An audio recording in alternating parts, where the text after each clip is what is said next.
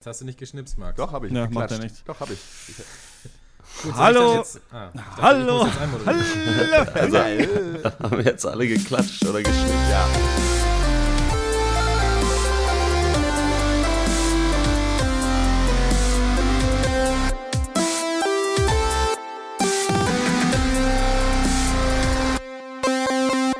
Hallo und herzlich willkommen zum 169. Pencast. Wir hassen Filme. In dieser Ausgabe sprechen wir über den neuen Film eines mittlerweile auch schon, man kann sagen, altbekannten Regisseurs bei uns hier im Cast. Die Rede ist natürlich von Noah Baumbach, dessen Filme Mistress America und While We're Young äh, wir hier schon besprochen haben. Francis H. war, glaube ich, damals vor unserer Zeit, vor der äh, Pencast-Zeit und jetzt äh, neu rausgekommen.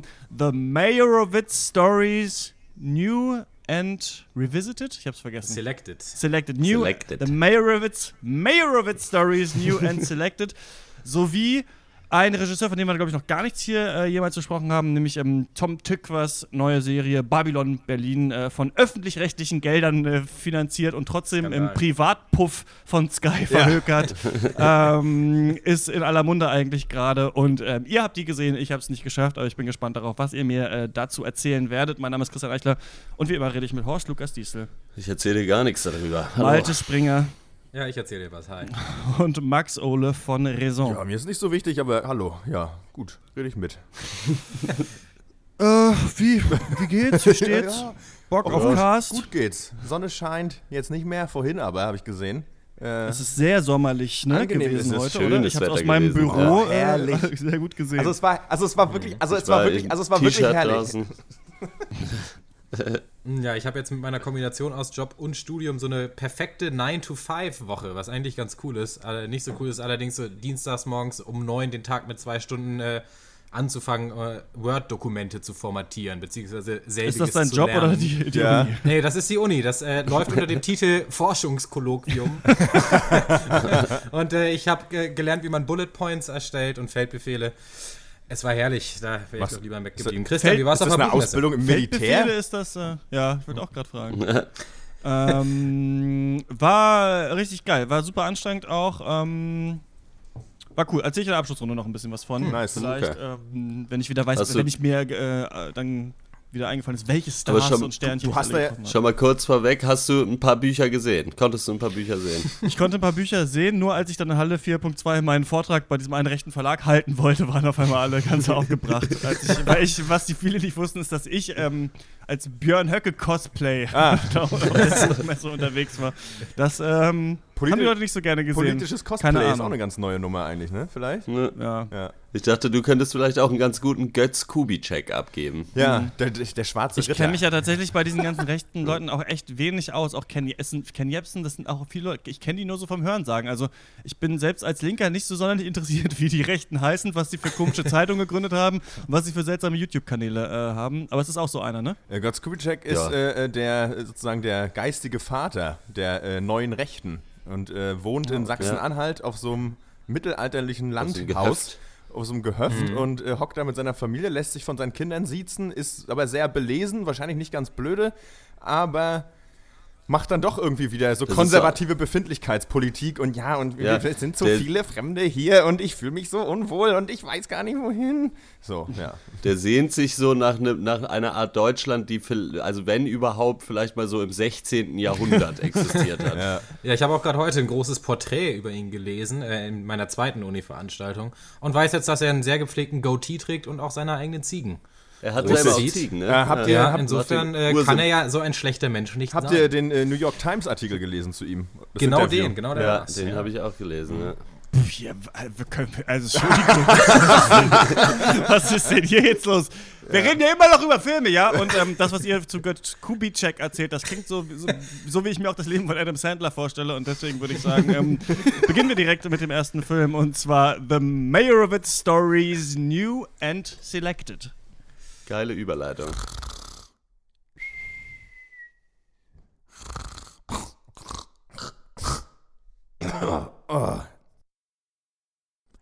Hast nicht gut schlafen können? Na, na, überhaupt nicht. Magst was Lustiges hören? Ich habe eine CD gekauft. Die Meirowitz-Geschichten. Hören wir mal rein.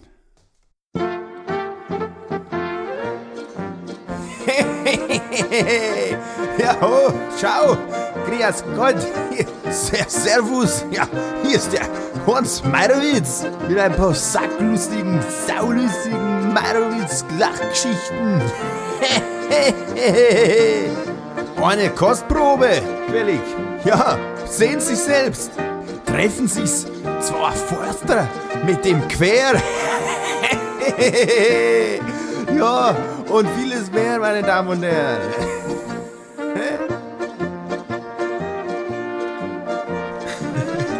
The Meyerowitz Stories, New and Selected, so lautet der komplette Titel zu Deutsch. Die Meyerowitz-Geschichten, habe ich mir sagen lassen, das ist der neueste Streich von, äh, ja, äh, Woody Allen Spirit Animal Noah Baumbach, den haben wir ja äh, schon seit geraumer Zeit hier auf dem Kika im Cast, äh, gefühlt Mitte 20, Mrs. America, waren seine letzten beiden Spielfilme, haben wir beide besprochen. Ja, der neue äh, Meyerowitz Stories wurde jetzt exklusiv für Netflix gedreht, ist dort auch verfügbar und vorher auch auf dem äh, Cannes Film Festival gelaufen dort für die Goldene Palme nominiert worden. Ja, thematisch äh, bewegen wir uns hier in der guten alten dysfunktionalen äh, Familie, die Meyrowitzes, äh, auf die der Film hier ein tragikomisches Schlaglicht wirft. ähm, nee, wir folgen größtenteils den drei äh, erwachsenen Kindern, äh, Danny, Harold und Jean. Ja, und beobachten dabei, wie sie halt äh, die Beziehung zu ihrem Vater Harold, das ist äh, ein sehr egozentrischer, semi-bekannter, erfolgreicher Bildhauer, gespielt von Dustin Hoffman, ja, wie so die Beziehung zu dem so äh, jeweils emotional irgendwie ein bisschen ausloten. Und der Film ist in Kapitel unterteilt, die sich dann jeweils eine dieser äh, Personen zum Mittelpunkt machen. Es geht los mit Danny, der wird gespielt von Adam Sandler ähm, in einer seiner wirklich sehr wenigen dramatischen Rollen. Er wurde auch direkt äh, von mehreren Kritikern äh, für einen Oscar ins Gespräch gebracht für seine Leistung hier. Danny ist äh, Hausmann, hat nie so richtig gearbeitet, äh, dafür seine Tochter großgezogen, Eliza, ähm, die ist gerade im Begriff, ein Filmstudium anzufangen, also sprich zum College zu gehen. Und Danny selber steckt mittendrin in der Trennung, äh, muss deswegen übergangsweise jetzt äh, bei seinem Vater Harold äh, einziehen und generell kommt er auch so richtig nicht von seinem Vater weg. Äh, wie auch seine Schwester nicht, Jean, äh, gespielt von Elizabeth Marvel, obwohl Harold wiederum äh, den beiden halt nie so richtig seine Beachtung geschenkt hat, denn sein Lieblingskind, das wird relativ deutlich, ist Matthew und das, der wird gespielt von Ben Stiller. Das ist auch so der einzige der drei Kinder, ähm, der, der, sich so aus der Familie gelöst hat, der das geschafft hat. Der ist jetzt äh, erfolgreicher Vermögensverwalter in Los Angeles. Ja, und dann äh, eine Kopfverletzung, äh, die sich dann der Vater Harold äh, zugezogen hat und wegen der dann auch ins Krankenhaus äh, eingeliefert werden muss. Die führt dann dazu, dass sich die Wege der Meyerowitz-Kinder wieder kreuzen und dann werden natürlich auch die ganzen alten Wunden wieder aufgerissen. Es geht um Missgunst, um Neid, um fehlende Wertschätzung und so weiter. The Meyerowitz Stories jetzt auf Netflix, aber vorher im Pencast. Glaube ich, vorher auf Netflix. Naja, das, nee, das, das, wird man nicht rausfinden können. Ähm, ja, ich finde, dass wir uns ganz interessante ähm, Themen und Filme aussuchen für den letzten Cast. It konnte man gut äh, drüber sprechen, konnte man verschiedene Meinungen zu haben, aber war auf jeden Fall ein interessanter Film. Dann Blade Runner, ähm, dem ich irgendwie, ich habe im Nachhinein das Gefühl, missgünstig 8,5 mhm. Punkte trotzdem gegeben habe. Also ich bin eigentlich unglücklich über diesen Film, aber auch wenn ich darüber nachdenke, finde ich das immer noch gerechtfertigt, dass er so eine hohe Punktzahl bekommen hat, aber eigentlich komisch irgendwie, weiß ich nicht. Und in Meyerowitz Stories jetzt, ähm, ich muss ja sagen, ich bin ja hier, ohne dass Francis, ich Francis H. so geil finde, äh, immer der gewesen, der alle Baumbach-Filme, die wir besprochen haben, alle gut fand. Also ich fand mhm. ähm, While We're Young richtig gut. Ich fand, dass der noch gut hinbekommen hat, so eine Comedy-Ebene zu machen, aber da trotzdem noch so diesen Generationskonflikt darzustellen, ohne den nur ins Lächerliche zu ziehen. Also ich fand, das war ganz intelligent gemacht, gerade mit diesem Rollentausch ähm, der Figuren. Bei Mistress Manhattan weiß ich nicht mehr ganz genau, was ich daran so gemacht habe. War ein bisschen klamauriger als die anderen, aber ich fand die Charaktere da ganz cool. Und The Meyerowitz Stories jetzt gerade nach Blade Runner ist ja völlig überladen. Also das fand ich total interessant, dass man einen Film so macht. Wir, man spricht ja oft über dieses Show, Don't Tell und hier ist ja nur so Show. Also wirft die Charaktere nur in irgendwelche komischen Dialoge rein und mhm. kein Dialog wird jemals zu Ende gebracht. Niemand antwortet jemals auf das, was der andere sagt. und das ist, finde ich, vom Writing her schon echt genial gemacht. Ob da am Ende für jeden wirklich was bei rauskommt bei diesem Kinoerlebnis, kann ich nicht genau sagen. Ähm, ich fand es richtig cool ich war aber heute auch in genau dieser komischen Stimmung, wie dieser Film ist. Also so auf Arbeit, dann bin ich doch meiner Freundin, in, in, ähm, die in der Bar arbeitet, da vorbeigekommen, war kurz da, dann bin ich nach Hause, musste diesen Film gucken, damit wir jetzt genau um halb elf Uhr abends den Cast aufnehmen können. Und im, Car im, im, Film haben die auch die ganze Zeit nur so geredet. Also ich war davon sehr beeindruckt, das so zu machen und auch sehr bewegt und fand es äh, ziemlich gut. Ich fand es ein bisschen durchwachsen insgesamt. Ich habe, also mir haben wirklich Stellen richtig, richtig gut gefallen und äh, auch gerade so, ja, das, was du eben auch schon angesprochen hast, so dieses aneinander vorbeireden, was es, glaube ich, auch viel in Familien einfach gibt. Mhm. So, äh, Gerade wenn man Leute sehr gut kennt, sodass man eigentlich sich überhaupt nicht mehr zuhört irgendwie, sondern einfach nur jeder irgendwie seinen Film runterlabert aneinander vorbei. Äh, das fand ich ganz gut. Ich fand aber irgendwie, der kommt so lahmarschig nur aus den Puschen. Also irgendwie bis da mal richtig dann was losgeht, äh, habe ich mal auf die Uhr geguckt, war schon eine Dreiviertelstunde rum die es schon auch irgendwo braucht, um halt den Vater so ein bisschen kennenzulernen und zu verstehen, okay, wo ist da wirklich das Problem, aber da hatte ich, der hat schon auch richtig seine Längen. Und ich bin zwischendurch immer wieder sehr rausgefallen aus dem ganzen Film und hatte eigentlich auch überhaupt keinen Bock mehr, mir das anzugucken. War dann aber auch immer wieder in der Lage, dann doch wieder relativ gut auch wieder reinzukommen. Also es war für mhm. mich so ein ständiges Hin und Her. Insofern weiß ich, ich hoffe, vielleicht kommen wir im Gespräch dann noch ein bisschen weiter, dass ich, weil im Moment fällt es mir sehr schwer, den überhaupt einzuschätzen, wie gut ich den fand mhm. oder so. Weil halt irgendwie, ich fand jetzt auch von der Umsetzung her, irgendwie, wie das alles aussah und wie es gefilmt war, fand ich es jetzt nichts Besonderes, war aber auch nicht schlecht oder so. Schauspielerisch fand ich es ganz gut durch die Bank. Äh, allerdings für einen Oscar reicht es, glaube ich, für einen Herrn Sandler da nicht. Also da also, obwohl es hat mir hier gut gefallen, aber halt so toll war es dann auch wieder nicht. Und ja, äh, sehr viele Szenen drin, die ich sehr gut fand und halt zwischendrin immer wieder Szenen, wo ich einfach gelangweilt war. Ähm, mir hat das ganz gut gefallen, mal wieder so eine Comedy zu schauen, so, äh, ja, so eigentlich auf eine Weise finde ich fast so typisch so jüdische Tragikomödie. Ähm, so ein bisschen im Woody Allen-Style, die Leute reden zu viel. Mhm. Ähm, sind aber alle irgendwie schlau und irgendwie ist es auch alles witzig, auch wenn keiner aufeinander eingeht, dass es die ganze Zeit ist, ist man doch irgendwie so ein bisschen am Schmunzeln, ich zumindest. Und mir hat das Spaß gemacht. Ich, ähm, ich weiß, es gibt Tage, an denen ich das überhaupt nicht haben kann, wo ich mir denke, einfach so, halt einfach die Fresse jetzt, so, jetzt mal einfach, jetzt mal gut hier. Du bist halt der scheiß prätentiöse, mittelmäßig gute Künstler, deine Frau ist halt so ein alter Hippie und äh, haltet einfach mal das Maul und hört mal euren Kindern zu und redet nicht die ganze Zeit von euch selbst. Ähm, das kriegt man ja gleich schon zu Anfang mit. Ich hatte diesen, diese Einstiegsschwierigkeit nicht, weil ich finde, ähm, weil, weil, mir einfach die Dialoge auch gut gefallen haben. Direkt auch die Anfangs, diese Parkszene, äh, äh, ging für mich gut klar. Also das ähm, so dieses, aber mhm. ich bin ja auch be äh, bekennender Fan von äh, äh, Beschreibungen, guten Beschreibungen von Alltagsszenarien. So. Und das äh, hat auch für mich gut funktioniert und ähm, ich hatte eine ganz gute Zeit. Ich finde schön, dass ihr, ähm, Max und Christian, beide so direkt die persönliche Stimme auch ansprecht, denn das ist auch eine Frage, die ich mir relativ schnell gestellt habe. So braucht man dieses Genre eigentlich? So diese Grundsatzfrage. So, ah, die Leute kriegen alle ihr Leben nicht in den Griff, ich auch nicht. Brauche ich das jetzt auch noch irgendwie? ähm, muss und das ist tatsächlich Adam Sandlers Probleme auch noch. und das ist tatsächlich total stimmungsabhängig. Und heute ging mir das ähm, gut rein und ich bin auch kein Fan der, der letzten beiden Filme, überhaupt nicht. Also ich fand jetzt, das waren keine Totalkatastrophen, aber vor allem haben sie mich, mal platt gesagt, sehr schnell genervt. Ja. so, ähm, mhm. ich fand die Charaktere gerade in Mistress America so sehr, so diese sehr grellen Menschen, so sehr aufgesetzt und sehr quirky und ich hatte nie das Gefühl, dass man dass ich in einem echten Menschen zugucke und dachte eher, ich gucke halt der, der Schreibe von Noah Baumbach zu, wie sie halt irgendwie runtergebetet wird von guten Schauspielern. Ähm, bei Meyerowitz Stories hat das alles bedeutend besser geklappt, finde ich. Die Charaktere haben für mich viel reifer gewirkt, viel realer. Ich konnte hier um einiges besser irgendwie so emotional mal andocken, als zum Beispiel bei, bei, bei Greta Gerwig ähm, oder so. Ich glaube auch einfach, dass das Material hier besser war und dass sich Noah Baumbach vor allem vielleicht auch selber mal ein bisschen zurückgenommen hat. Also, dass diese, also der hat ja so einen sehr selbstsicheren, auch sehr, sehr klaren Stil irgendwie. Also es sind alles diese Depri-Komödien, sehr charaktergetrieben, sehr dialoggetrieben, Handlung nur sehr lose abgesteckt. Aber hier war das, war, waren diese, ja, diese, diese Besonderheiten, die hat nicht so krass in den Vordergrund gespielt, sondern es hat sich, er hat sich schon sehr auf das gute Material verlassen, hatte ich das Gefühl. Und das wurde auch von sehr guten Performances getragen. Ich fand Adam Sandler wirklich super geil und Dustin Hoffman auch. Ben Stiller nicht so. Ich habe ähm, Dustin Hoffman ist mir dann erst am Ende irgendwie so eingefallen, wo ich dann dachte, wer ist nochmal der Vater? Ach ja, das ist ja Dustin Hoffman. Ach ja, der spielt ja super. Also ich finde, der ist völlig ja. in dieser Rolle verschwunden eigentlich des Vaters. Das ist so ein bisschen ähm, Robert De Niro in Silver Linings Playbook ist so ein ähnlicher Charakter, aber der ist hier halt mhm. viel ausgeprägter.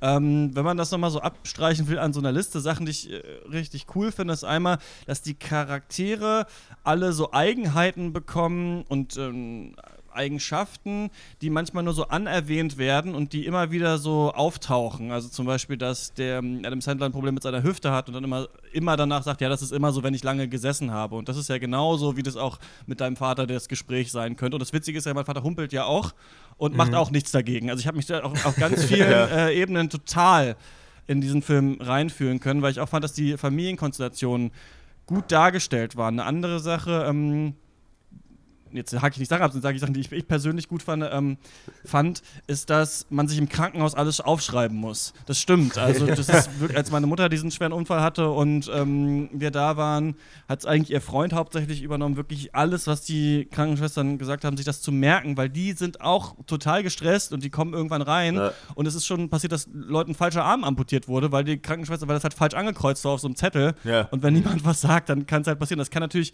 man kann da zu viel Angst haben. Und ich fand aber, also ich finde, dass äh, Noah Baumbach in diesem Film viel mehr als in den anderen die Selbstsicherheit hat, äh, dem Zuschauer zuzutrauen, dass man versteht, was er meint, ohne dass er es immer ausspielen muss. Also da sagt Ja. der Adam Sandler sagt dann so, ja, aber die Leute machen hier ihren Job und genauso wäre das in der Familie. Der eine würde sagen, wir müssen alles aufschreiben, der andere würde sagen, ja, nee, lass doch die Krankenschwester mal machen. Beide sorgen sich eigentlich um ihren Vater. Die dritte sagt gar nichts, hat aber noch ihren eigenen Kosmos und genauso wäre es irgendwie. Und das finde ich Ja. klingt in diesem Film ganz viel an und ich finde auch so ähm, bizarre Idiosynkrasien der Leute werden gut aufgegriffen. also zum Beispiel äh, dieses so, I was in Madrid when I heard. Weißt du? Ja. das ist halt so ein guter Einstiegssatz, den der andere sagt. Natürlich war er gerade in Madrid. Das hat nichts mit dem Film zu tun, aber es zeigt, was das für ein Typ ist. Und das, was ich witzig fand, er sagt doch ähm, am Anfang, als sie ihn da auf dieser Vernissage treffen, natürlich im MoMA, ähm, We're having Zubrufka. I just reread The Razor's Edge. It's Larry Darrell's Drink. Und das ist ja dieses Buch, was ich in Thailand zufällig gelesen habe. Äh, Somerset Maugham, The Razor's Edge. Und es stimmt, da kommt halt dieser Zubrufka vor. Und es ist halt so ein absurdes Detail, was da reingelegt ist. Es ist in diesem Buch, was nicht so viele kennen, aber halt ein Klassiker ist, ein Drink vorkommt und das dann dieser, dieser prätentiöse Künstler. Bastard das natürlich sagt, wenn sie ihn treffen. Und ähm, das hat mir gefallen. Ja, es stimmt schon, äh, was Malte gesagt hat, dass die Charaktere alle sehr real wirken. Also schon das Writing insofern sehr gut ist, dass man wirklich denkt, okay, ja, so sind Menschen halt. Vielleicht an manchen Stellen ein bisschen überspitzt und ich finde vor allen Dingen da, äh, wo es am meisten zu tragen kommt, ist halt wirklich diese Dreierkonstellation der Kinder. Also zwischen Adam Sandler und Ben Stiller und eben, den Namen habe ich vergessen von ihr. Jean, Jean, ja. die Elizabeth Schauspielerin heißt Marvel. Elizabeth Marvel, die berühmte Comiczeichnerin, äh, die, äh, dass diese Beziehung zwischen den Kindern, die ja eigentlich gerade am Anfang auch sehr wenig eigentlich wirklich reden miteinander, weil sogar ja niemand wirklich miteinander redet in dem ganzen Film, außer vielleicht Adam Sandler und seine Tochter. Ähm, und das hat halt irgendwie funktioniert so. Und da halt so vor allen Dingen hat mir da gefallen, so dieses, dass halt allen klar ist, dass halt Matthew, gespielt von Ben Stiller, halt der einfach das Lieblingskind war. Aber was willst du machen? So, er kann ja auch nichts dafür. So, irgendwie. Und äh, wie die sich halt alle drei dann doch irgendwie, ja, ja, irgendwie halt mit, damit umgehen müssen. So, und das schon kann man sich schon vorstellen, dass es irgendwie problematisch ist. Äh, äh, und das ist halt wirklich sehr gut, äh, hat sehr gut geklappt. Und was mir auch gefallen hat, ist, dass man halt wirklich gerade am Anfang, wenn die halt mit diesem Vater da äh, umgehen, man sich halt auch echt die ganze Zeit denkt, geh doch einfach weg. So, aber man halt auch versteht, warum die Leute es nicht machen. So, aber weil der Typ ja so nervig ist. Also es ist ja wirklich unglaublich. Ja, ja. Und genau das ist auch, das, genau das gelingt dem Film gut. Einerseits das eben durch ganz kleine, prägnante Details eben diese verschiedenen Eigenarten der Leute aufzuzeigen, aber auch andererseits eben diese großen emotionalen Konflikte eben alle sehr glaubhaft rüberzubringen. Also wirklich das, äh, klar, irgendwie Matthew ist das Lieblings Lieblingskind, aber dadurch hat er eben auch sein ganz eigenes Päckchen zu tragen, denn vielleicht Ja. wollte er nie der erfolgreiche Sohn der Familie sein, sondern auch lieber viel näher an seinem Vater dran. Und so kriegt halt, man kriegt jeden einzelnen Blickwinkel der Charaktere wirklich sehr gut ähm, vermittelt einfach. Und das ist wirklich echt stark, ohne dass es so mega plakativ wäre oder Ja. halt in, in irgendwas super krasses, äh, nerviges, äh, weinerliches abrutscht oder was auch immer. Und das ist echt cool. Trotzdem gab es ja schon auch, da bin ich auch bei dir heute ein paar, ein, zwei sehr luftleere Phasen mal zwischendurch, wo ich auch ein bisschen raus war. Und was ich dem Film ein bisschen ankreiden muss, ist, dass ich ihn echt nicht so lustig fand, leider. Also, Nee, ich auch nicht. ähm, habt ihr so richtig gelacht? Ich glaube, ich, ich habe einmal richtig gelacht, als Adam Sandler dann den Kurzfilm seiner Tochter präsentiert. Irgendwie das The, The Vagina Man oder so. Das war schon kacke lustig. Aber sonst bin ich über ein paar Kicherer und Ganz am Grunzer Ende, nicht- es ist wirklich, das ist äh, mir dann aufgefallen, als er dann sagt, irgendwie, irgendwie, this moment is not very representative of my life. Da musste ich halt mega lachen. Ich weiß auch nicht warum. Mit der weil man- Sonnenbrille, ja. Ja. mit der Sonnenbrille und diesem Taxifahrer und nach diesem ganzen Kackfilm halt irgendwie. Mhm. Aber es stimmt, man muss nicht so, äh, so laut lachen drin, ne? Es ist äh, sowieso, also ich habe teilweise auch ein bisschen vergessen, dass es auch eine Komödie Ja. sein soll, weil da ja schon teilweise wirklich auch handfestes Drama irgendwie verhandelt wird. Also da, keine Ahnung, allein die Szene, wo sie dann da diese Ansprache halten bei dieser Ausstellung, äh, da ist es wirklich sehr weit von Witz entfernt, aber das funktioniert eigentlich ganz gut. Also ich, es ist jetzt auch nicht so, glaube ich, dass, ich meine, gut, ein paar Gags, ein paar Hammer-Gags machen jeden Film besser, aber ich habe es jetzt nicht so krass vermisst, aber wirklich gelacht habe ich eigentlich auch, ja, eigentlich nur an den beiden Stellen. Ja. Es ist so ein bisschen, Malte, du hattest es ja auch gesagt, es ist eine, so auch eine Frage der eigenen Befindlichkeit oder Christian erwähnt es, glaube ich, auch, oder es ist wahrscheinlich auch, geht vielleicht auch jedem so, weil man muss auch so, wir haben jetzt alles Positive erwähnt und auch das, was uns vielleicht nicht so gut gefallen hat, aber es ist so ein bisschen klar, hier, was hier im Mittelpunkt steht, ist wieder die Auseinandersetzung von irgend, weiß ich nicht, von in dem Fall, weiß ich nicht mehr, Adam Sandler, der Typ, der ist halt als, hat halt die und die Rolle in seiner Familie und ist aber total der Kontrollfreak und muss irgendwie seinen Platz finden und alle anderen Kinder, also die Kinder eines Mannes, der völlig selbstzentriert gewesen ist, äh, äh, müssen ihren Platz in der Welt finden. So, und ähm, es ist die Frage, ob man da das schon wieder, also was heißt, äh, das Ding ist, solche Filme gibt es gar nicht so oft. Ich habe trotzdem immer das Gefühl, warum jetzt schon wieder? Und es, vielleicht sagt das natürlich mehr über ihn selber aus, als über, tatsächlich die, über die tatsächliche Frequenz, äh, äh, in der diese Filme erscheinen. So, das weiß ich manchmal. Also das ist für mich manchmal so ein bisschen schwierig, obwohl die Auseinandersetzung sicherlich gut ist. Für mich ist die Frage, ob der Film, wenn es um die Auseinandersetzung mit diesem Thema geht, wirklich was Neues liefert. So. Und das würde ich, bef- Gefühl, der bezweifeln. Film, ja, ähm, hm, man hatte dann das Gefühl, dass irgendwann diese unsere alte von uns von uns erfundene Scorsese-Weisheit Menschen sind Ja, so, genau, ändern ja. sich nicht, ähm, dass die irgendwann wieder da zum Tragen kommt. Ich hatte vielleicht auch wieder Befindlichkeit. Ich hatte mal wieder Bock auf sowas. Also ich habe hier irgendwie erkannt, okay, ich verstehe, was Baumacht versucht zu machen und es reicht mir irgendwie, dass es so kompliziert Ja. ist, dass ich nicht alles raffe und weil so Familien auch sind und genau so ist es und genau dieses Gefühl so, oh Mann, auch als Adam Sandler da seinen Vater da anbrüllt, als er wegfährt und sagt so, Mann, jedes Mal will ich dich verstehen und ich weiß genau, wie du bist und jetzt kotzt es mich Ja. trotzdem wieder an, dass ich hier bin, obwohl ich extra Ja. und genauso geht's mir Ja. auch ganz oft so, Ja, ja, dass das ich so stimmt. denke, ja, und jetzt schon wieder bin ich her und schon wieder können wir einfach nicht so richtig miteinander reden, obwohl ich offensichtlich der Schlauere bin von uns Ja. beiden, habe ich nicht geschafft. Ja. Nee, und ähm, das finde ich irgendwie cool, das hat der Film für mich ähm, transportiert, plus ich finde, er ist in ein paar Sachen noch drüber hinausgegangen. Ich finde cool, dass Baumbach sich getraut hat, manche Szenen, ich würde mal sagen, so dramaturgisch zu überfrachten oder einfach, mh, die Szene geht noch weiter, obwohl man denkt, eigentlich wäre das jetzt in einem normalen Film, wäre das jetzt die Szene gewesen. Adam Sandler sagt Ben Stiller, was er sich früher mal gedacht hat. So, fertig. Ja. Äh, auserzählt, nächste Szene. Aber hier ist es dann halt so, nee, und jetzt sagt er noch was und jetzt sagt er noch was. Das sind eigentlich fünf verschiedene Sachen aus fünf verschiedenen Zeitpunkten in ihrem Leben, die er jetzt alle anspricht und man weiß gar nicht ganz genau, was man dann am Ende ähm, damit fühl fühlen soll. Und das fand ich irgendwie ganz cool. Plus, wie heißt die, Jean? Ja. Das finde ich gerade in dieser Zeit. Jetzt ist ja dieses MeToo auf Facebook und Twitter überall, ne, dass Frauen, die mal äh, sexuell belästigt wurden, ähm, jetzt schreiben, ich auch, nach dieser äh, durch Weinstein ausgerufenen äh, oder ähm, Sache, die es gab. Ausgerufen. Und, ja, äh, wie heißt es? Ausgelösten Sache, das Lösen. meine ich. Ja. Harvey Nicht, Weinstein hat äh, einen Aufruf gestartet, dass doch bitte alle melden Ja, genau. möchten, die von ihm schon Genau. mal belästigt Ich habe mich ehrlich gesagt in diese Weinstein-Sache gar nicht so reingelesen. Ich habe nur, ich verstehe nur dieses MeToo. Ja, ja, ja, äh, gen- meine ja, ich ja. jetzt zu verstehen, worum es geht. Und das schockt, man weiß es, aber es schockt einen schon, finde ich, wenn man das dann Ja. von allen möglichen Leuten, die man kennt, liest.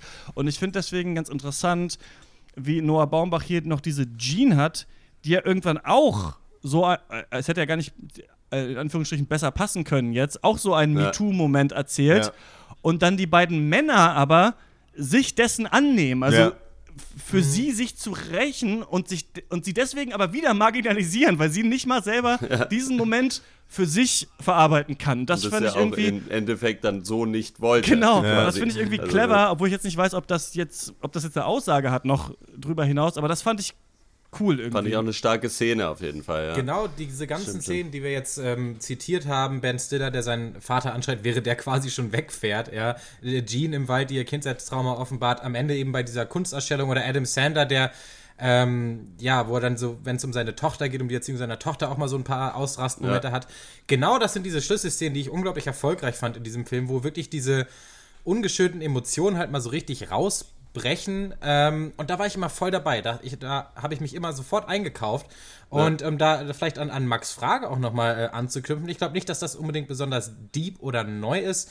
Äh, aber vielleicht auch nicht unbedingt sein will. Und eigentlich Ja. bin ich äh, ganz froh, äh, nicht, dass ich dir das jetzt unterstelle, dass du das gemeint hattest, aber ich bin ganz froh, dass er die großen Lektionen übers Leben oder älter werden oder was auch immer, dass sie uns erspart Ja. äh, geblieben sind. Denn der Film braucht sie nicht, denn wie gesagt, man kann sich da einfach in dem, was man sieht, oder ich konnte es, mich da einfach sehr gut einklinken und dann geht man eben mit auf die Reise. Und ganz ehrlich, zwei Stunden dabei zugucken, wie halt ein paar Menschen es schaffen, äh, ein bisschen mehr Empathie äh, füreinander aufzubringen, das ist nicht die schlechteste Zeit, äh, die man beim Filme gucken haben kann. Absolut.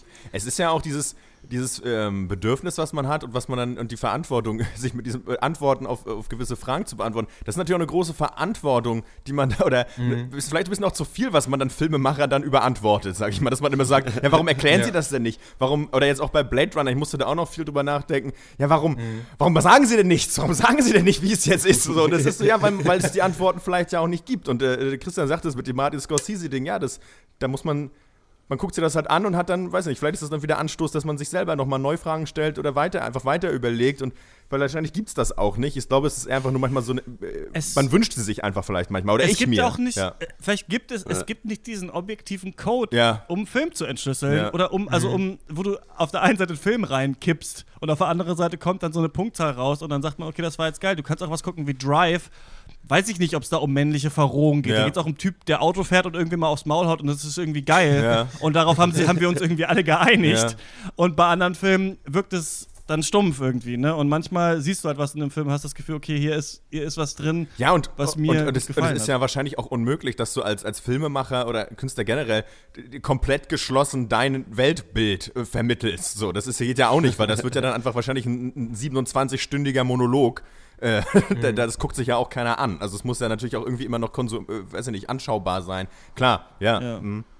Ähm, ich wollte noch kurz sagen, dass Malte, du hast gesagt, diese Szenen fandst du alle stark und ich glaube, man fand die stark. Wir haben ja mal in diesem frühen Off-Duty über so, ähm, wie wir miteinander sprechen, gesprochen. Da war Maxi noch dabei und Ja. Horst noch. Waren wir noch zu dritt? Ich weiß gar nicht mehr genau. Kann Ich sein, das glaube war sogar, dieser, ja. das war, als wir diesen Lemonade und Adam Green. Oh, da war ich äh, zum Glück nicht dabei. haben. Und da ging es so ein bisschen darum, auch so Gesprächsführung. Und da gibt es halt, es gibt ja so Gespräche, wo man, man redet aneinander vorbei oder man labert sich nur Sachen so zu, die man äh, schon weiß, so abfragt, ah, du wohnst da, aha, kenne ich, äh, äh. Oder man hat halt, ähm, ich glaube, es hieß so transformative Gespräche, also Gespräche, wo man wirklich interessiert ist an dem, was der andere sagt. Und ich hatte das Gefühl, dass äh, Baumach das absichtlich macht, dass der Film so überfrachtet ist an diesen Nicht-Gesprächen, Ja. Dass, und dann immer wieder streut er Momente ein, wo jemand sich wirklich offenbart und der andere dann nichts sagen kann. Oder wo jemand wirklich gerade mal den anderen versteht. Und dann ist die Musik oft auch aus. Dann ist es nicht so, dass der Film wie Birdman, was ja hier auch der Fall war, dauernd von irgendeinem nervigen Piano-Geplänkel oder sowas äh, umspielt ist. Und für mich war das so ein bisschen absichtlich. Und ich fand es deswegen richtig cool. Ich kann nicht sagen, dass ich den Film komplett verstanden habe. Ich gebe trotzdem, muss ich sagen, auch wie Blade Runner, ähm, 8,5 Punkte für diesen Film. Ich fand ihn richtig cool und ich habe das Gefühl, Baumach ist auf einem guten Weg. Und nächstes Mal macht er, glaube ich, wieder, macht er wieder das Gleiche, aber wieder so ein bisschen anders und ich finde es wahrscheinlich wieder ganz cool. Ähm, Ja, der Film Ja. gewinnt wegen mir einfach durch seine erhöhte Zugänglichkeit irgendwie. Äh, Zugänglichkeit ist wahrscheinlich kein Wort. Ich hatte einen Zugang zu diesem Ja. Film, den ich nicht hatte bei den älteren Baumbach-Filmen. Deswegen fand ich es äh, sehr, sehr cool. Trotzdem kleine Abzüge in der B-Note. Ich hätte es mir vielleicht noch ein bisschen äh, knackiger und ein bisschen lustiger auch gewünscht. Äh, der Film hat meinen Humor leider nicht getroffen. Ein paar Downszenen und manchmal kam noch dieser, ja, gestaged oder dieses geschrie dieser geschriebene Charakter kam manchmal in diesen Dialogen ähm, noch bei mir durch. Da fand ich es ein bisschen gestellt. Alles in allem äh, sehr positiv. Äh, siebeneinhalb von mir. Ja, ich kann da Christian nur zustimmen, dass ich auch der Meinung bin, dass äh, der, der Herr Baumbach auf einem guten Weg ist. Es wird ihn freuen, das äh, zu hören. Äh, der, ich finde, man merkt bei dem ganz gut, dass der ein, irgendwie ein Händchen für Schauspieler zu haben scheint. Ja. Also es wirkt halt wirklich, also das sind immer sehr runde Performances von allen irgendwie in seinen Filmen. Und das äh, ist auf jeden Fall ganz schön und äh, ich meine auch, also zumindest mir haben seine Filme jetzt also immer die neuesten besser gefallen als die davor. Äh, so hat mir auch dieser jetzt besser gefallen als entsprechend While We Were Young oder While We're Young oder wie der hieß und halt äh, Miss, Mistress America Ja. hieß der oder so. Ja. Ähm, hat mir ganz gut gefallen, aber diese Längen sind halt wirklich so gehen dann doch fast so weit, dass ich den nur mit Vorsicht empfehlen würde. Also es Ja, wäre ich kein verstehen. Film. Ich würde halt sagen, guck dir irgendwie in einem halben Jahr, wenn es bei YouTube die besten Szenen dieses Films gibt, vielleicht nur das an. Ich meine, klar brauchen die auch so dieses Padding drumrum, um zu funktionieren, aber das ist, hat mich schon sehr gestört. Ich gebe mal sieben von zehn. Ja, Augenblick, ich musste kurz mein Mikrofon runterregeln, weil hier äh, gerade ein Flugzeug an meine, Straße, meine Straße geflogen ist. So, ähm, von mir gibt's siebeneinhalb Punkte. Ähm, nee, acht eigentlich. Ich finde, mir hat es ähm, sehr gut gefallen. Durchweg. Ich hatte eigentlich auch, auch wenn es jetzt äh, sicherlich keinen Schenkelklopfer nachher gab, aber irgendwie mochte ich dieses Gefühl, ich mag so, eine, so diese tragikomischen Geschichten so ein bisschen. Und, und es gibt, ich mag auch dialoggetriebene Filme und hier wird zwar nicht miteinander geredet, aber es wird viel geredet und das kann ich auch wertschätzen. ähm, das hat mir eigentlich viel Spaß gemacht und ähm, ja, deswegen eine gute Punktzahl für Noah Baumbach von mir. Ja. ähm, Malte, du hast schon, ne? Ja. Ja, okay. Wie viel sind wir? Vier. Okay. The Myramid Stories ist ähm, ab jetzt auf Netflix. Also wer Netflix-Account hat, äh, kann sich den anschauen und ähm, trotzdem könnt ihr uns euer Geld geben, wenn ihr unseren Netflix-Account, wir haben so einen Vierer-Netflix-Account, ne, Fünfer eigentlich, meine Freundin guckt auch noch mit, ähm, Ich habe auch noch äh, und der ist natürlich super teuer äh, pro Monat, 10 Euro. Also falls ihr uns ein bisschen Geld dazugeben wollt, ähm, könnt ihr das machen. Ähm, wir sind einmal auf Patreon, patreon.com slash der Pencast und auf steadyhq.com slash pencast. Äh, da kann man uns unterstützen. Man unterstützt aber auch, wenn man uns eine nette E-Mail schreibt oder auch eine doofe E-Mail oder wenn ihr euch uns schreibt, ähm, wie ihr den Film fandet. Denn ihr könnt ihn jetzt einfach gucken, müsst nicht mal euch äh, aus eurer muggeligen äh, kleinen Bude bewegen, sondern könnt einfach schön irgendwie, weiß ich nicht, auf dem Klo mit dem Smartphone kann man sich das zwei Stunden lang geben. Also alles kein Problem. Was man sich auch geben kann, wenn man ein Sky-Abo besitzt oder ähm, sich im Internet auskennt, äh, ist Babylon Berlin.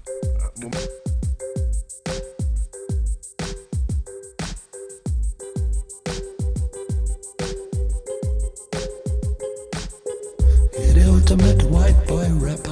Babylon to Berlin on the train, boy stepper. Play no good for mama guy, I train way better. Take a longer time, but can go all weather.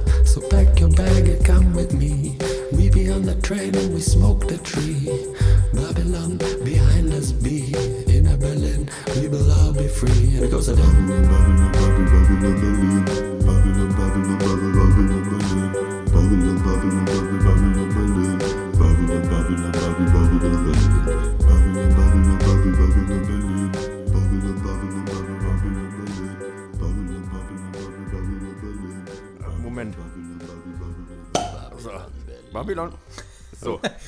Das ist mein, das ist mein, mein schönster Moment des Tages. Ich mache mir ein schönes Aktienzwickel auf. Aber, Oh, aber erst, herrlich. aber erst natürlich lecker. die Arbeit. Ne? Das ist ganz klar. Das, das ist ganz, Das soll nur schon mal ein bisschen nein, schal Das war nur ein Spaß. Ganz klar erst die Arbeit. Ja, ne? das ist klar. So.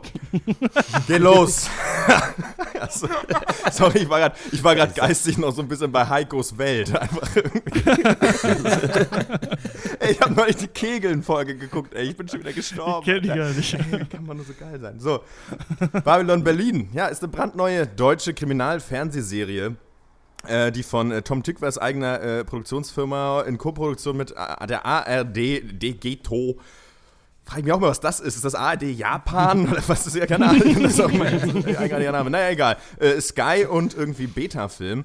Ähm, am Start Tom Tückwer, äh, richtig guter Typ, Achim von Borries und Henk Handlögten.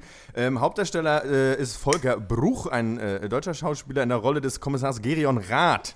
Und äh, ja, der arbeitet, weil er, er ist Kommissar, arbeitet bei der Polizei. Ähm, die Drehbücher sind nachempfunden ähm, oder basieren auf den äh, Roman äh, von Volker Kutscher. Der nasse Fisch. Der nasse Fisch, ja, das war ein Roman. Es gibt, es gibt sechs tatsächlich äh, mit Gerion Rath und die spielen alle so in der Zeit der Weimarer Republik und von der äh, guten äh, Freundin oder gemeinsamen Freundin Christian wurde mir auch äh, gesagt, dass das wohl sehr gute Romane auch sein sollen. Deswegen, äh, ja, gute Sache. Äh, hat man sich wahrscheinlich ein gutes Buch äh, äh, ges- rausgesucht. Ähm, und äh, Wer denn? War es Julia? Also kannst Nee, du Johanna. Ah, okay. ähm, sei wohl total gut na alles recherchiert und detailgetreu diese Zeit abgebildet. Insofern natürlich günstig, wenn man dann sagt, ich mache mal ganz schnell für irgendwie 40 Millionen Serie, sag ich mal. Ne? äh, die, die Serie ist auf 16 Folgen, äh, jeweils äh, 45 Minuten in zwei Staffeln angelegt und äh, ja, war arschteuer, bislang teuerste deutsche Fernsehproduktion, bla bla bla bla bla. Aber er kann sie halten, was sie verspricht, denn teuer muss ja nicht gleich gut sein, meistens. Sei denn man Ich fange nochmal an, weil ich weiß gar nichts. Ähm, also ich, ich höre, es ist ein großer Hype. Es ist Weimarer Republik. Das äh, sieht mir, solche Historien-Settings sehen mir immer scheiße aus und die deutschen Dialoge sind immer total schlecht. Ja. Ist es auch jetzt so oder ist es alles anders? Ist jetzt nach Hinterfing und vier Blocks, die doch auch nicht so toll waren, wie wir dachten, jetzt der große Hype äh, gerechtfertigt?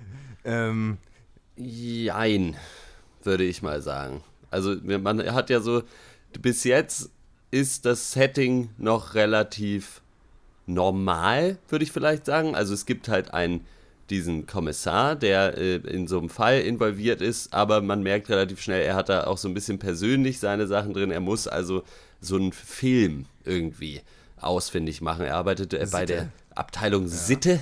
Äh, das heißt, äh, und die sind irgendwie auch immer auf der, immer auf der Suche nach Pornos. Immer auf der Suche nach das einer sind guten besten Zeit. Film. Ja auch, Ja, ja. Die sind nat natürlich nur, um diese dann äh, halt einzuziehen und äh, ja, weiß ich nicht, was sie dann damit machen. Vernichten, hoffentlich. Auf jeden Fall sucht er halt diesen einen Film und den muss er unbedingt finden, weil irgendwer damit erpresst wird. Der muss also vernichtet werden. Und das ist so vom Setting her so relativ Standard-Kriminal, aber es ist ganz gut erzählt, finde ich doch. Vor allen Dingen, mir haben vor allen Dingen die Schauspieler äh, wirklich durch die Bank ganz gut gefallen. Dann gibt es immer noch wieder so kleine Nebenhandlungen mit irgendwelchen äh, Trotzkiisten, die da in Berlin auch ihr Unwesen treiben. Und dann der 1. Mai steht auch noch vor der Tür. Moment, Also, Moment, aber ganz kurz. Haben die Leute, haben die Leute einfach jetzt nur Tatort in den 20er Jahren gedreht und versuchen uns das als Serie zu verkaufen? ähm, Ich glaube schon. Vielleicht ja. ja. Ähm, Nein. Genau, wir befinden uns in Berlin der 20er Jahre und was ich richtig cool finde, ist das überhaupt mal in Farbe zu sehen, weil was, was ich oft schwierig finde, ist, ähm, man, man kennt, man hat ja selber in seinem Leben schon tausende schwarz-weiß Nazi-Dokus oder Weimarer Republik-Dokus gesehen und das schafft, finde ich, immer eine ganz eigenartige Distanz, so als würden da irgendwelche Pappfiguren agieren, die sich dann me- meistens auch noch irgendwie einen Tick zu schnell bewegen, einfach irgendwie eine, Die letzte Chance der Wehrmacht, die V2. Ja,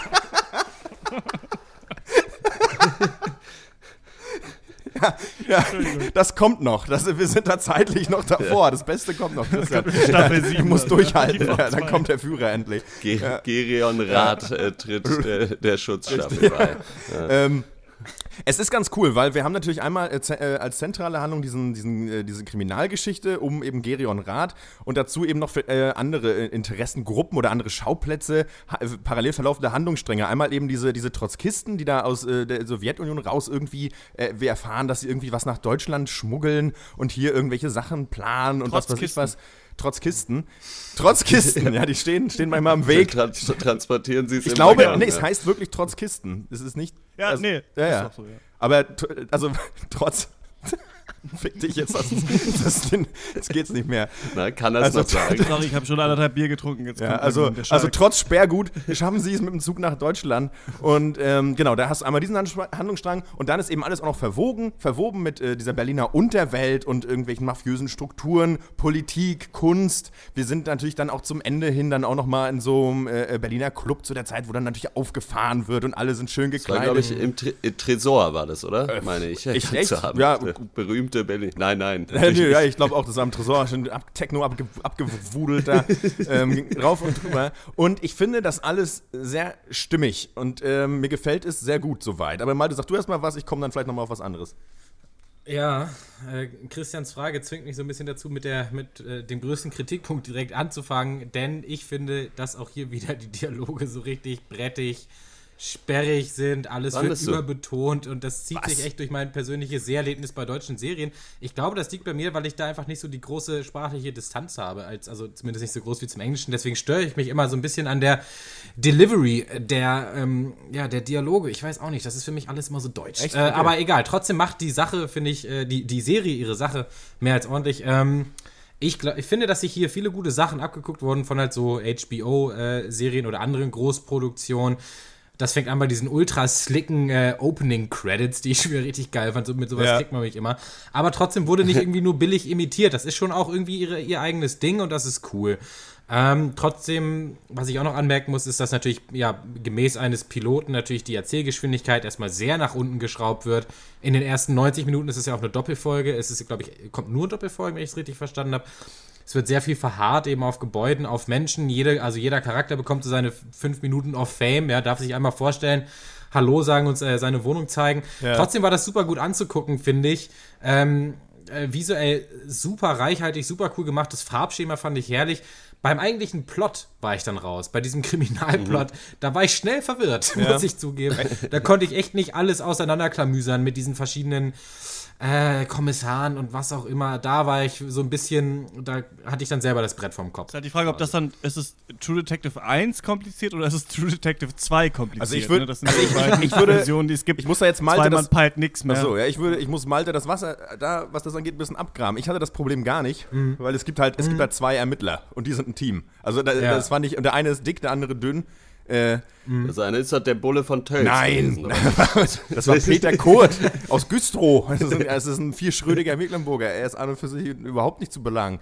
Äh, wenn man jetzt mal von, von wenn so rangeht. Also, äh, mir, ich, mir haben die Dialoge sehr gut gefallen, weil äh, sicherlich sind die vielleicht äh, so deutsch trocken, aber ich fand die nicht irgendwie schäbig und zu sehr aus der Kiste gekramt. Mir haben die eher gut gefallen ich und haben für mich eher nochmal diese, die Grundstimmung unterstrichen, die schon so ein bisschen rau ist und so ein bisschen auch, ja, eben diese Zeit so ein bisschen mysteriös. Die Gesellschaft ist, äh, dieses Berlin ist auch so dreckig. Manche wohnen eben, da wohnen, ich weiß nicht, ist das eine Familie oder sind das gemischte Familien, die in einer Wohnung sich da, weiß es ich nicht glaube, so genau, äh, ne? da diese, diese Bude teilen. Ich finde das auch einen ganz geilen Einblick so in, in die Lebensverhältnisse der Zeit. Dann einmal natürlich auch die Auseinandersetzung mit den, mit den Kriegsversehrten, den, den Kriegszitterern, die äh, Haufen Männer, die Ja. in der Zeit traumatisiert vom Ersten Weltkrieg noch durch die Gegend gelaufen sind und äh, über, oh, ja, entweder du hast dir halt irgendwie Morphium reingepfiffen oder du hast halt einfach ein Problem gehabt.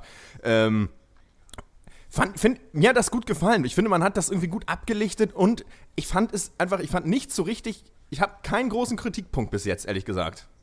Mir hat es richtig gut gefallen. Ja. Ich werde, ja, ich, bei, da, es stellt sich ja dann immer bei einer Serie irgendwann die Frage, guckt man das weiter?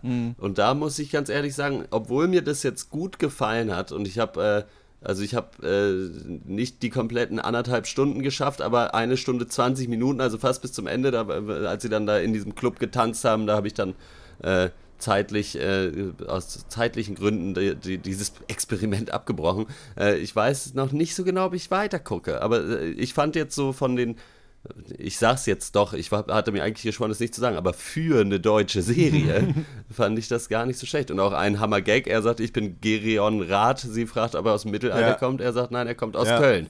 Kann ich drüber lachen. Aber da hast du gerade bei dieser letzten Tanzszene was verpasst, denn das finde ich auch nicht schlecht, dass man sich einfach mal traut, äh, so einen Piloten äh, enden zu lassen mit so einer, ja, gut achtminütigen Tanzcollage. Quasi da so kommt einem- dann auch nichts anderes mehr. Doch, nee. das Naja, doch, da kommt schon das, noch was. Das Lied wird komplett. Ja, klar, okay. Also also danach wird noch mal so eine kleine, äh, ja, Ja, das ist absolut nicht so ein unwichtig. bisschen was ab. Nee, das ist überhaupt nicht unwichtig, aber das wird noch mal in so eine Art ähm, ja, Abriss dann noch mal kommt es. Also das wird noch mal Okay. so, so gegengeschnitten quasi. Aber trotzdem fand ich diese letzte Szene gerade cool. Gerade dieses ähm, diese ja, Grittiness, wie sagt man das im Deutschen? Ich weiß immer noch nicht. Dieses dreckige, Schäbig, dieses schäbig, verruchte, äh, äh, leicht burleske, wo ich auch irgendwie dachte, ist, ist das schon Steampunk oder, äh, oder so, weiß ich, das das Ja. so ganz, oder Gothic oder was auch immer. Ähm, das war sehr präsent in der Serie und hat wirklich ähm, äh, visuell auch einiges hergemacht und auch von der Stimmung her. Ähm, und äh, nochmal zu den Dialogen kurz zurück. Mir, ge mir geht es da nur darum, wie die vorgetragen werden. Inhaltlich fand ich die top, gerade diese sehr ähm, prominente Milieusprache, die auch immer wieder vorkommt. Also dieses Berlinerische, das glaube ich, was hast du da noch so ein bisschen Kölsch oder so zwischendurch? Keine Ja. Ahnung. Aber so diese alte deutsche Slang, der hat schon was sehr Geiles und auch was sehr Lustiges. Also ich Ja. krieg da, hab da jetzt keine Beispiele mehr im Kopf, aber es hat mich einfach gefreut, diese, diese angestaubten oder Berliner mittlerweile Schnauze. angestaubten, so, so super kneipigen Redewendungen zu hören. Das hat auch zum Worldbuilding gut beigetragen, fand ich, weil das hat nochmal so ein bisschen Charakter gegeben und das ähm, ja, grenzt sie zum Beispiel auch ab zu amerikanischen Serien. Insofern bin ich der Serie auch absolut nicht mega negativ ähm, gegenüber. mir, hat, mir hat Kommt denn darin noch vor, ähm, diese Zeit der Weimarer Republik, wo es eben nach rechts oder nach links gehen könnte, politisch und die Menschen so unentschlossen So- sind oder dass es diese verschiedenen Lager gibt, kommt durch die Trotzkisten wahrscheinlich. Also soweit, soweit ein Einblick auf also, ne? ähm, genau, also das, äh, das, diese Auseinandersetzung findet äh, statt einmal genau durch, diese, durch diesen Handlungsstrang Und ähm, das wird, glaube ich, später noch kommen, die Rolle der Reichswehr in der Weimarer Republik. Das wird hier in der, in der ersten Doppel, in der quasi Pilotfolge nur Kurz kurz angedeutet. angedeutet, ja. Aber ähm, damit wird sich noch auseinandergesetzt werden. Das war jetzt aber nicht, stand jetzt nicht so im Mittelpunkt. Also zumindest, zumindest du nicht in der, ja- in der Welt des ja Protagonisten. Ja. Ja, man, naja, aber man hat ja in der Welt des Protagonisten zum Beispiel ja drin, dass er ja irgendwie äh, sehr katholisch ist und halt bei dieser Sittenpolizei halt schon, ja, was ja vermutlich eher eine konservative Ja. Truppe dann ist. Also ich glaube, da könnte es schon durchaus interessant werden und ich fände, die Serie würde da was verpassen, wenn sie in dieser Zeit spielt und da nicht irgendwann äh, auch diesen Aspekt dann beleuchtet. Aber da habe ich eigentlich, äh, es schien so, als würde da noch was kommen. Was die Serie auch noch, Was auch noch macht, so- ist sich mit der mit Ja, so ein bisschen kurz, ganz kurz noch mit der Frauenrolle mit, äh, zu der Zeit auseinander, also wird sie auch auseinandergesetzt ähm, in diversen Szenen, auch recht konkret. Einmal geht es dann ganz konkret darum, dass halt in diesem, äh, äh, äh, äh, weiß ich nicht, was, Präsidiumsgebäude und was weiß ich, wo auch noch andere irgendwie Apparate drin sitzen, gibt es halt 52 Herrentoiletten und fün- fünf Damentoiletten. Ähm, Die Damen, äh, die, die, die se freien Sekretärinnen, die morgens äh, da Schlange Spalier stehen, um auf einen kleinen Job zu hoffen, äh, applaudieren da den einlaufenden, äh, äh, äh, weiß ich nicht, Staatssekretären oder was weiß ich was, Beamten irgendwie zu. Das ist schon auch ganz gut gemacht. Und aber ähm, es bleibt nicht dabei. Also gerade zum Ende der, der, äh, der, des Pilotes wird dann auch nochmal gezeigt, ah ja, okay, und das gab es eben auch. Ähm, und dann da jetzt Ja. mal konkret werden zu wollen. Ja. Entschuldigung, Christian, sag mal. Mir, mir hat da sehr gut die Rolle von der Charlotte Ritter gefallen. Also so heißt sie. Liv, irgendwas spielt Ja. sie. Äh, Liv Lisa weil Fries. Das, das Lisa, Liv Lisa Ja. Fries. Äh, weil mir da die ihre Sache auch sehr, sehr gut macht hier. Und äh, da hat mir sehr gut gefallen, dass das eben so abseits von diesem Kriminalfall äh, so zeigt, so ja, es war irgendwie auch eine weirde Zeit, aber da waren halt trotzdem auch ganz normale Ja. Leute unterwegs, die halt irgendwie halt so geguckt haben, wie irgendwie äh, Another Day, Another Dollar Style irgendwie da durchs Leben getaumelt sind. Und halt irgendwie, äh, das hat mir sehr, das hat mir doch sehr gut gefallen und war, glaube ich, auch ein wichtiger Gegenpol zu Ja. so diesem diesem äh, Kriminalfall und da ist für mich auch der größte Unterschied äh, zu jetzt äh, zum Tatort, äh, weil man hier halt dann nebenbei halt trotzdem noch irgendwie echte Menschen Genau, und ich sieht. finde auch, dass eben. ich, eben habe ich im Tatort, glaube ich, noch nie. Ja. ja, ich finde genau sehr richtig. Diese, dieser ganze Handlungsstrang mit der Charlotte Ritter, den finde ich sehr gelungen. Eben auch dieses Zusammenleben in dieser, was weiß ich, was für einer gearteten Wohnungsgemeinschaft. Die Charaktere, die Mhm. da hausen, sind eigen und die nimmt man, also ich habe die auch ernst genommen. Ich fand die gut, ich fand die gut gezeichnet. Ja. Ich finde es auch geil, den Opa, der da irgendwie, weiß ich nicht, ich, kriegsversehrt ist, weiß ich was, Wurst der dann sich ein Stück Blutwurst klaut und mobst da irgendwie. ähm, mir hat das ganz gut gefallen. Das ist, äh, ich fand, aber Christian, sorry, du hattest, glaube ich, immer noch eine Frage. Nö, ähm, aber langsam können wir, glaube ich, zum Ende kommen. Ähm, was ich, doch, ich möchte fragen, ihr sagt 16 Folgen in zwei Staffeln. Das heißt, nach Adam Riese und Eva Zwerg, ähm, jetzt noch sechs Folgen, ne? Dann ist die erste Staffel durch. Ist richtig. Was muss denn diese Serie jetzt noch leisten, damit das gut wird? Denn ich möchte mal an folgende Serien erinnern. Deutschland 86, 83, die große deutsche Serienhoffnung, war dann relativ mau gegen Ende, war relativ bescheuert und ist so ein bisschen entartet. Und das ist bei beiden anderen Serien, also bei vier Blocks und bei Hinterfing auch passiert. Ich habe es, glaube ich, hier nie erwähnt, aber ich habe Hinterfing dann tatsächlich durchgeguckt. Und es ist mega bescheuert und absurd am Ende und wird einfach irgendwie aufgelöst und fertig. So, also die wissen eigentlich nichts mit ihrer Prämisse zu machen. Was muss diese Serie jetzt schaffen, damit man das zum guten Ende bringt? Ähm, für mich ist, äh, hängt das davon ab, wie der, ähm, die Geschichte des Protagonisten tatsächlich aufgelöst wird. Ähm, denn er ist eben nicht Ja. der knallharte Irgendwas-Kommissar, sondern er ist selber äh, Kriegszitterer, also in krassen äh, Stresssituationen. Äh, äh, kriegt er einfach einen Krampfanfall und kann sich nicht mehr bewegen. So, und ähm, befindet sich aber auch in dieser wahnsinnig maskulinen Polizeiwelt, in der man, äh, wie sein Kollege, einfach über diese, diese Menschen, die eben entsprechend äh, dieses Leiden haben, ähm, überhaupt, also einfach abgewertet werden. So sind halt keine Männer oder Ja, was weiß ich halt, was. Und ich finde das eine interessante, ich finde halt die Rolle des Protagonisten ganz spannend und bin da gespannt, wie es weitergeht. Was muss die Serie liefern? Ja, da eine gute Auflösung, da eine gute weiterführende Story. Ich meine, hier geht's, und das ist natürlich ein riesiger, riesiges Konglomerat, was da irgendwie, was äh, an, an Handlungssträngen. Ich bin gespannt, wie das zusammengeführt wird, diese dieser Untergrundgeschichten, das Politische und so weiter, das scheint ja alles miteinander verwoben zu sein. Ich bin auch jetzt schon ein bisschen genervt, weil es mir fast schon ein bisschen zu viel ist eigentlich an Nebenschauplätzen. Ähm, aber ich habe so ein bisschen das Vertrauen, weil das, eine, weil das einfach eine, wohl eine sehr gute Romanreihe sein soll, dass das nicht zu blöd und zu schräg wird. Ich habe da einfach mal, aber was genau passieren soll, Ja. mal schauen, weiß ich nicht. Äh, für mich muss die Serie noch ein bisschen deutlicher in den tatsächlichen Plot noch einsteigen. Und du sagst, es werden natürlich wie in vielen Piloten sehr viele Fässer aufgemacht. Das muss zusammengezogen werden. Ähm, das ist ja auch äh, eigentlich immer meine Meinung. Siehe Game of Thrones zum Beispiel. Wenn du so viel aufmachst, dann musst du es auch irgendwie gut Ja. verbinden. Und am Ende muss da halt ein volles Bild auch, finde ich, der, der Welt bei rauskommen, ohne dass da mega viel Zeit drauf verschwendet wird. Wenn man das gut zu Ende bringt, glaube ich, dann erzählt die Geschichte quasi beiläufig noch eben auch noch die größere Geschichte eben dieser Zeit und dieser Welt mit. Und wenn das klappt, ähm, dann ist das super. Und ich finde, um das zu erreichen, muss diese, diese, ähm, ja, so eine alte Falle von Großproduktionen, was Serien angeht, diese Bedeutungsschwere, finde ich, muss ein Tick runtergeregelt werden. Und eben diese Klarheit und die Verständlichkeit ähm, muss ein bisschen mehr in den Vordergrund gestellt werden. Und dann wird das ein Top-Ding. Von mir bis jetzt auf jeden Fall erstmal eine Empfehlung mit, mit kleinen Einschränkungen, aber durchaus trotzdem eine Empfehlung. Ja. Ja, kann man sich auf jeden Fall mal angucken. Ja, da habe ich jetzt, also was sie noch liefern muss, habe ich jetzt nichts mehr hinzuzufügen. Das habt ihr schon sehr gut. Von- äh, gesagt, von mir- beide. Sehr gut. Sehr, sehr Also ich gut. meine, das wird ja auch groß gefeiert, deswegen, äh, naja, gut, aber äh, anyways, ähm, für mich, von mir gibt es auch eine Empfehlung. Ich muss auch wirklich sagen, ich finde die Schauspieler alle toll gecastet und ich finde, die machen auch ihre Arbeit saugut. Mir, ich finde es richtig toll und ähm, hat einfach auch so cooles, so auch eben äh, so wirklich gute Szenen dann eben. Also auch dieser eine, dieser, dieser äh, angebliche Pfarrer da, den, diesen einen Typen da im Knast besucht. Das fand ich ganz cool. Das ist eigentlich schon eher sowas, was man jetzt aus so einem äh, äh, Gangsterfilm aus den 2000ern irgendwie erwarten würde, so eine Szene oder aus Mafia-Film oder so. Und da, der Film macht, also die Serie macht vieles sehr richtig irgendwie äh, ästhetisch, stilistisch und ähm, ja, gucken. Ja, klingt ähm, interessant und ist ja dann auch, wenn auch auf zwei Staffeln ausgelegt, trotzdem irgendwie eine Miniseries oder eine Anthology-Series oder wie auch immer man das ähm, heutzutage nennen mag. Also wenn da nicht noch Staffel 3 und 4 und 5 und 6 und 7 kommen.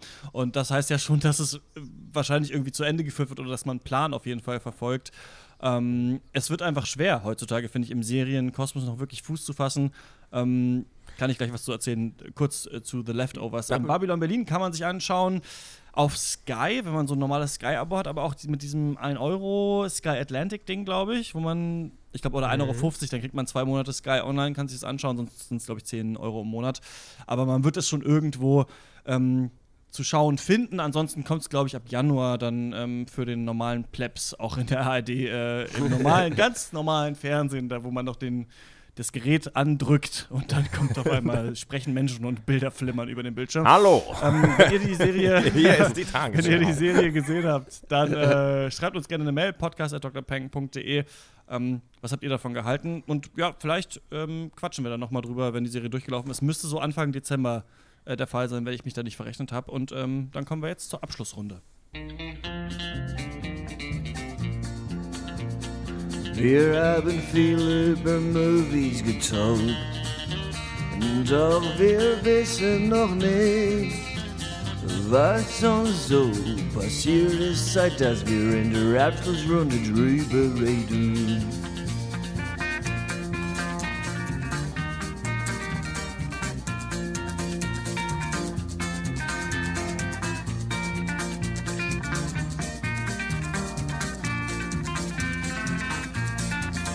Ich habe äh, The Leftovers jetzt mal wieder äh, angefangen zu schauen. Vielleicht könnt ihr euch noch daran erinnern, diese, es ist eine HBO-Serie, die die Prämisse hatte, dass 2% der Weltbevölkerung vom einen auf den anderen Tag einfach verschwinden.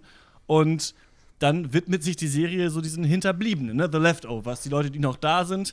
Da hat mal einer seine Frau verloren oder eine ihre ganze Familie oder auch einer gar niemanden. Und dann gibt es auch noch so eine komische Sekte, die alle weiß angezogen sind, nicht sprechen und qualmen. Ähm, und äh, dann, weiß ich nicht, gibt es noch so einen komischen äh, Typ, der alle, der, der Menschen umarmen kann und dann sind sie wieder glücklich und keine Ahnung. Und für mich hatte die Serie leider so ein bisschen dieses Serienproblem, da wir so viele Serien hier immer schon geschaut haben, wir jetzt so viele Filme schauen. Es ist für mich schwer, so in der Freizeit so einfach nur so irgendwie eine Serie zu gucken, in der so wenig passiert. Also es dauert, glaube ich, echt acht Folgen, bis in The Leftovers wirklich mal irgendwas Interessantes passiert. Und das ist auch eine Serie, wo du jeden hast. Also du, du hast außer den Bullen. Der ist eigentlich ganz cool, aber der hat auch seine Probleme. Aber diese Teenage-Töchter sind total nervig. Diese qualmenden, nicht redenden Spinner gehen einem mega auf den Sack irgendwann, weil du, ich muss ja auch immer warten, bis die aufgeschrieben haben mit dem Edding auf ihrem Blog, was sie zu erzählen haben. Jetzt geht es gerade ein bisschen ab. Äh, mal schauen. Ich habe gehört, die zweite Staffel wird besser und es ist auch nur auf drei Staffeln angelegt und es soll, die dritte Staffel soll genial sein, habe ich gehört. Deswegen äh, werde ich das noch ähm, mal fertig schauen. Ja. Und dann, ähm, Aber, genau, aber, aber, Frankfurt- aber was ist denn jetzt? Ja. War es irgendwie spannend oder, oder war es irgendwann dann gut? Oder sollte man es, sollte Es ich hat so ein bisschen, das ist ja von diesem Damon Lindelof auch, der glaube ich ja auch für Lost irgendwo verantwortlich war. Und es Ja, hat gut. für mich leider sowas, dass dieses, was ich nicht mag an Serien ist, dieses andeutende, ja, da ist noch irgendwas und da ist noch ein Fass, was aufgemacht wird. Ah. Und dann so, okay, und jetzt verbringen wir mal eine Folge nur beim Pfarrer, um dann mal den so ein bisschen besser zu verstehen. Ich weiß auch nicht. Ich bin. So wie The müde Walking Dead meinst du einfach vielleicht? Bei solchen was? So wie The Walking Dead vielleicht. hab ich nicht The Walking Dead. Und Ja, hier genau, mal eine also es spannende es Extra-Folge, nur mit dem Vollidioten, den man eh nicht leiden kann. Ja. Genau, also es ist so ein bisschen, es ist trotzdem cool, man lernt dann auch diese Stadt kennen. Es ist noch ein bisschen älter, hat man das Gefühl, ist nicht so geil gefilmt einfach, wie aktuelle Serien, ist nicht so kreativ wie jetzt Breaking Bad zum Beispiel war in seiner Kameraführung oder so. Aber ähm, mal schauen, was dabei rauskommt, kann ich noch nicht sagen. Äh, The Leftovers gucke ich gerade. Und dann, genau, wir waren auf der Frankfurter Buchmesse, wir sind hingefahren von Detektor FM am Dienstag, haben aufgebaut, dann sind drei Besuchertage gewesen, Mittwoch, nee, drei äh, Fachbesuchertage, Mittwoch, Donnerstag, Freitag. Da ist nur Presse, äh, Verlage und weiß ich nicht. Also trotzdem viele Leute, aber man so ein bisschen checkt man nicht so ganz, wer da alles rumläuft. Und dann Samstag und Sonntag sind Besuchertage. Und wir haben einen eigenen Stand gemacht, von da live gesendet, immer von 16 bis 19 Uhr und hat Interviews mit ähm, Schriftstellern geführt und auch mit sonst mit Prominenten, die da waren. Das, unterschiedliche Leute aus unserer Redaktion haben dann Menschen angeschrieben, um mit denen reden zu können. Ich habe ein paar Promis eingecashed, äh, die wir bekommen haben. Gregor Gysi, Richard David Precht, ähm, Wladimir Kamina, Sven Regner und Stefanie Sargnagel zum Beispiel. Und Ah, ähm, ja.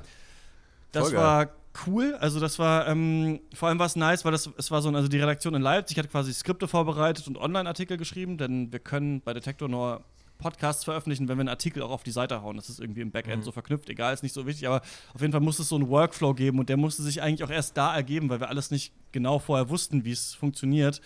Und Ja. ähm, das war so eine Art des Arbeitens, die ich total gerne mag. Also so eine, okay, man plant tausend Sachen und gleich kommt der Anstand und dann, fuck, ich brauche das Flash-Mic, damit wir irgendwie zu Richard David Precht gehen können. Ach scheiße, was muss ich denn den fragen? Ach ja, ich setze mich noch eine halbe Stunde irgendwo hin, google mir irgendwas zusammen und gehe dann ins Interview Ja. und äh, frag den irgendwas. Und ich mag diese Art des Arbeitens, wenn du immer so kurze Deadlines hast und hoffst, dass irgendwas Ja. funktioniert. Ähm, zum Beispiel habe ich auch mit Ulrich Wickert ein Interview geführt, wo, Ja. da, wo das äh, Mike dann nicht aufgenommen hat, aber das war nicht meine Schuld. Also ich habe gedrückt, aber irgendwie war die Datei dann 0 Byte groß. Ähm, deswegen ist das verloren gegangen leider. Aber ähm, es ist ein sehr interessanter Kosmos, diese Frankfurter Buchmesse. Die ist pompöser und größer als die Leipziger. Malte, du warst ja auch mal für Leipziger. Also es ist irgendwie so wie eigentlich Leipzig und Frankfurt im, Ver im Vergleich sind. Leipzig ist einfach halt billig und Frankfurt ist teuer und so sind auch die Messen so ein bisschen. Also die Stände sind Ja. größer, es kommen mehr Prominente, glaube ich. Plus es ist eine Fachmesse und deswegen ist ganz interessant, dass du in diesen ersten drei Tagen sitzen die halt da noch so rum. Ne? Also du, ich habe ja zum Beispiel, ähm, ach genau, gar nicht, Ken Follett interviewt, Ja, einen ja, der berühmtesten Schriftsteller der Welt. Und ähm, da ist man halt auch einfach in den Stadt, da haben die einen irgendwo hingesetzt und in so eine kleine Box gesetzt, dann kam halt Ken Follett da rein. Ich habe halt ein paar Fragen gestellt und Ja, mega cooles Interview. Und Ich auch hab's alles angehört. Danke. Alle- und ich auch Ulrich Wickert, Ja. die, ähm, die waren halt auch am Stand dann da, ne? Und die hatten jetzt auch nicht krass getaktete Zeitpläne. Also es ist ganz interessant, das haben wir dann gemerkt.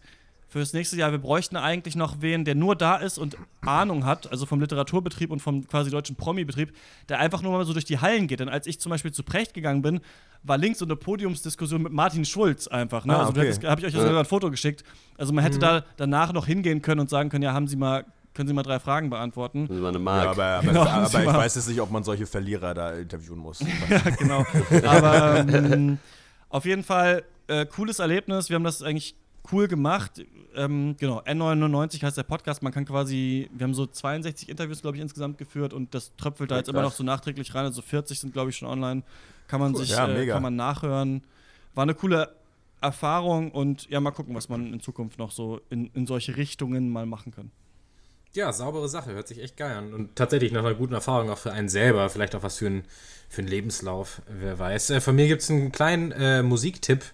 Ich war joggen, habe dabei einen Podcast gehört, äh, All Songs Considered von NPR, das ist eine Seite, die man vielleicht kennt. Ähm, bin dort auf zwei interessante Songs gestoßen. Der erste, den fand ich nicht so toll, aber ich will es kurz erzählen. Ähm, der heißt Crash und von einem äh, isländischen Artist namens Högni. Und der hat ein komplettes Konzeptalbum gemacht, was Two Trains heißt und äh, quasi die klangliche Repräsentation von zwei Zügen sein soll, die, äh, die damals ähm, die Kieselsteine nach Reykjavik gefahren haben, äh, in den Hafen, um den da, glaube ich, zu errichten. Ein sehr interessanter Song, aber jetzt nicht unbedingt mein, mein Fave. Das war dann tatsächlich, äh, das ist die Deadly Valentine von äh, Max wird sie hassen, äh, Charlotte Gainsbourg, Charlotte Gainsbourg, ich weiß nicht, wie sie ausspricht, sie ist Schauspielerin. Charlotte Gainsbourg. Ja. Gainsbourg, äh, ich kann nur Englisch. Ähm, ja, Schauspielerin kennt man aus, aus Magnolia ähm, und der Antichrist, glaube ich. Ja. Ähm, jetzt, äh, und auch Sängerin, äh, das auch schon seit geraumer Zeit. Ich kenne sie erst seit jetzt, seitdem ich dieses Lied gehört habe, habe dann äh, auch eins ihrer früheren Alben nachgeholt. Hab vergessen, wie es heißt, IRS oder IRM oder so, auf jeden Fall drei Buchstaben. Was denn nun? Und bin jetzt sehr großer Fan von ihr. Sie, sie macht sehr düsteren, äh, coolen Pop und äh, ja, äh, stößt äh, bei mir da auf jeden Fall auf sehr offene Ohren. Charlotte äh, äh, Gainsbourg. Cool. Empfehlung. Ja. ähm, äh, Christian hat mit einer alten Serie abgecatcht. Ähm, ich tat es ihm gleich ähm, und habe ähm, die zweite Staffel Bloodline mir nach und nach nochmal gegeben. Oh. Ähm, die ist ja mittlerweile abgeschlossen worden nach der dritten Staffel. Und äh, ja, äh, ich, ich weiß nicht warum. Ich hatte irgendwie Bock. Ich, Was war das Ne, nochmal? das ist mit dieser, diese, dieser Familie, Ben mit dem Mendelsohn, großen Familiengeheimnis, genau. Ben Mendelssohn, äh, Kyle Chandler und noch ein paar viele andere Leute, ähm, die dann den Keys abhängen und dieses Familiengeheimnis haben und dann passieren schlimme Sachen und irgendwie mag keiner den, den einen Bruder, den verstoßenen Ah, ja, ja, ja, Bruder ja, ja, und jetzt. genau. Jetzt weiß ich es wieder, wo so eine Yacht brennt. Genau, ja. Richtig. Und die Serie wabert so ein bisschen vor sich hin. Ich habe so ein bisschen auch das Problem, was Christian auch angesprochen hat, dieses, äh, dieses ich, ich weiß nicht, wie Leute das aushalten können. Wenn ich mir vorstelle, da würde jede Woche eine Folge von kommen, ich würde wahnsinnig werden. Ich finde, ich kann, mir- dann kann sich diese Serie wirklich nur anschauen, wenn man Bock hat, nachmittags sich mal auf den Sonntag hinzusetzen und sich direkt ein paar mehr Folgen zu geben.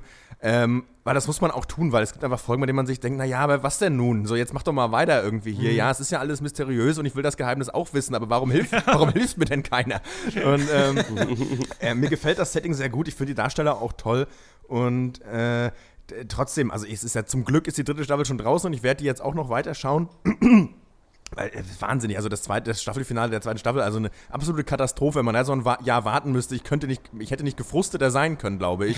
ähm, so geschlossen, glaube ich, ist, äh, würde ich sagen, das ist eine Empfehlung, wenn man Lust, Lust hat auf so ein Familiendrama, ähm, großes, mh, ist schon cool. Ich äh, finde es auch gut und äh, hab's, ja, hatte eigentlich schon eine ganz gute Zeit, aber ist auch ein bisschen nervig. Also ich kann, ich könnte mir jetzt, nachdem ich die Serie dann abgeschlossen habe, nicht sagen, ich gucke das nochmal weiter. Und ich würde auch nicht sagen, ich bin Fan dieser Art Serien oder dieser Art Genre, aber ähm, die ist einfach schon gut gemacht. Ab und zu geht, geht sowas mal Ja, ganz gut rein. genau. Ne? So ist es, oder? Ja, wirklich. genau. Ja. Mhm. Ja.